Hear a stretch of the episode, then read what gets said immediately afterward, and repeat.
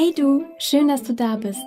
Wir sind Anna und Jeannie und laden dich heute wieder ein auf eine wunderbare Reise ins Märchenland. Viel Spaß!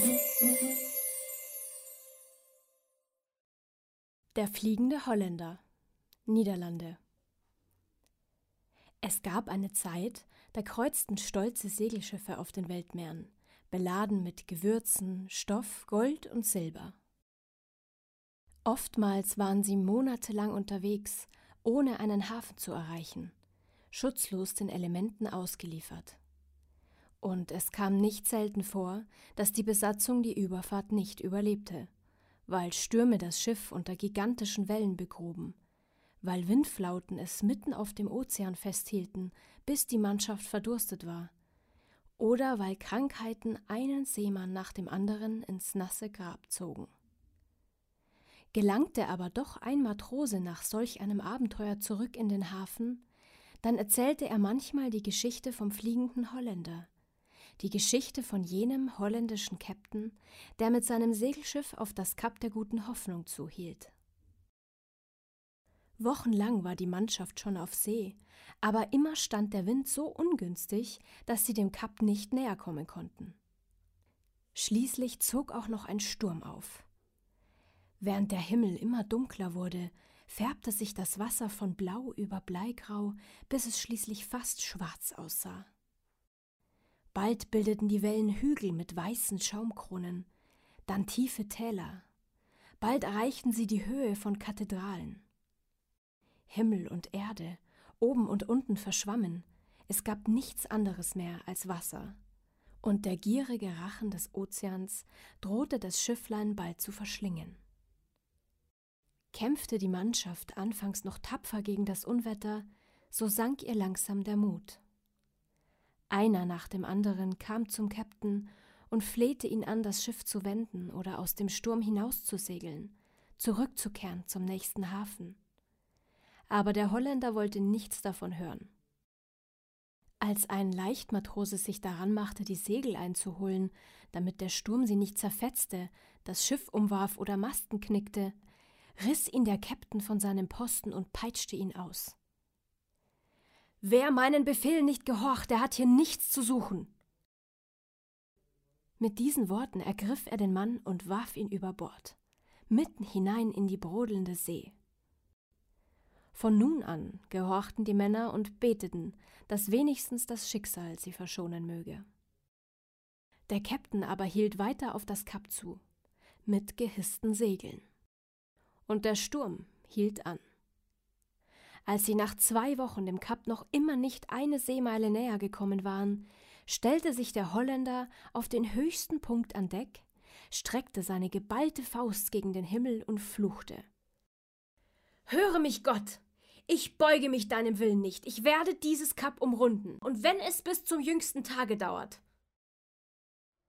Auch heute noch segelt der verfluchte Käpt'n über die Meere, und bis Gottes Zorn nicht verraucht ist, wird er anderen Schiffen weiter als böses Omen erscheinen, das Unglück und Tod ankündigt, bis zum jüngsten Tag.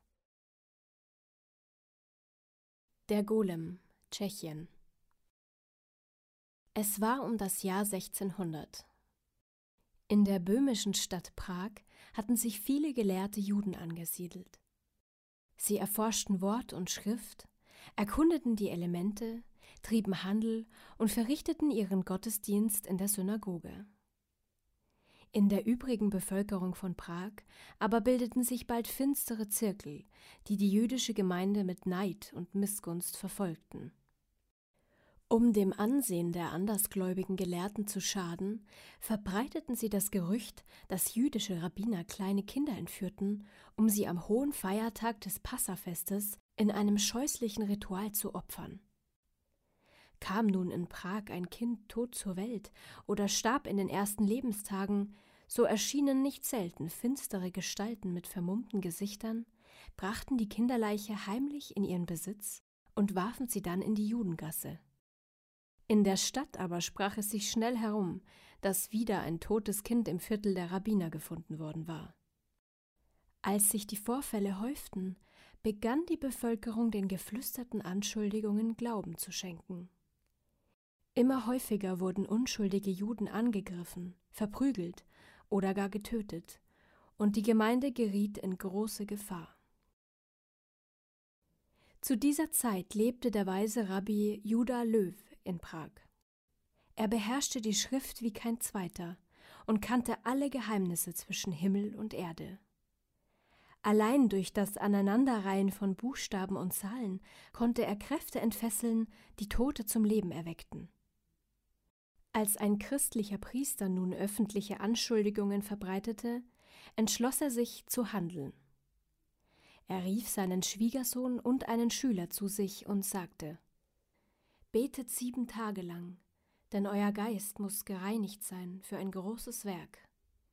Und sprecht darüber mit keinem, nach dieser Zeit kommt wieder zu mir. Die beiden Männer taten, was der Rabbi ihnen aufgetragen hatte, und erschienen dann wieder in seiner Stube. Nun, sagte Rabbi Löw und wandte sich an seinen Schwiegersohn. Du wirst bei der Zeremonie das Feuer vertreten. Dann blickte er den Schüler an und sprach Du stellst das Wasser dar, ich selbst bin die Luft. Aus der Erde aber wollen wir einen Menschen formen, der uns Juden künftig beschützen soll. Als die Nacht hereingebrochen war, gingen die drei Männer an den Strand der Moldau und formten aus Lehm einen groben Menschen, einen Golem, was so viel heißt wie ungeformt. Der Golem hatte das Gesicht eines Mannes, sein Körper aber maß drei Ellen. Kaum war das Standbild errichtet, schritt der Schwiegersohn des Rabbis siebenmal um die Figur herum und murmelte dabei eine Beschwörungsformel. Plötzlich begann der Lehmmensch zu glühen, als würde er im Ofen gebrannt. Sogleich begann der Schüler um die Figur herumzugehen und flüsterte wiederum geheime Worte, und der Lehm dampfte und zischte. Fingernägel und Haare wuchsen aus dem Geschöpf, und es glich mehr und mehr einem Menschen. Zuletzt umkreiste ihn auch der Rabbi, und es schien, als würde die Gestalt nunmehr nur schlafen. Als all dies getan war, riefen die drei Männer gemeinsam den Satz aus der Schöpfungsgeschichte. Und Gott blies ihm den lebendigen Atem in die Nase, und der Mensch erwachte zum Leben. Da schlug der Lehmmann die Augen auf und blickte sie an. Der Rabbi legte ihm die Hand auf die Schulter und sprach ich gebe dir den Namen Josef, und du sollst fortan mein Diener sein. Und so kam es. Nach dem Willen des Rabbis verbrachte der Golem seine Tage in einer Ecke des Studierzimmers und war wie tot. Des Nachts erweckte Löw ihn zum Leben, indem er ihm einen Zettel mit dem Namen Gottes unter die Zunge legte. Dann streifte der Golem durch die dunklen Straßen der Stadt und hielt Wache, damit niemand der Gemeinde etwas antun konnte. Die Jahre vergingen und mit ihnen auch die Hetzreden gegen die Juden in Prag. Als der Rabbi sicher war, dass nun keine Anschläge mehr zu erwarten seien, hieß er den Golem, auf den Dachboden der Synagoge zu gehen und dort zu schlafen. Sobald es Nacht wurde, stiegen auch Löw, sein Schwiegersohn und der Schüler in den Dachstuhl und stellten sich vor den schlafenden Lehmmenschen. Langsam, einer nach dem anderen, vollzogen sie dasselbe Ritual wie bei der Erschaffung des Golems, nur in umgekehrter Reihenfolge. Die Männer umkreisten die Gestalt in entgegengesetzter Richtung und sprachen alle Formeln rückwärts. Und als sie fertig waren, zerfiel der Golem wieder zu einem Haufen Lehm. Den Dachboden der Synagoge aber durfte nie wieder jemand betreten.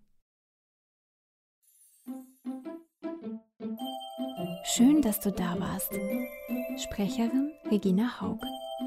Vielen Dank für die Unterstützung der Leselounge. Bis zum nächsten Mal. Wir freuen uns auf dich.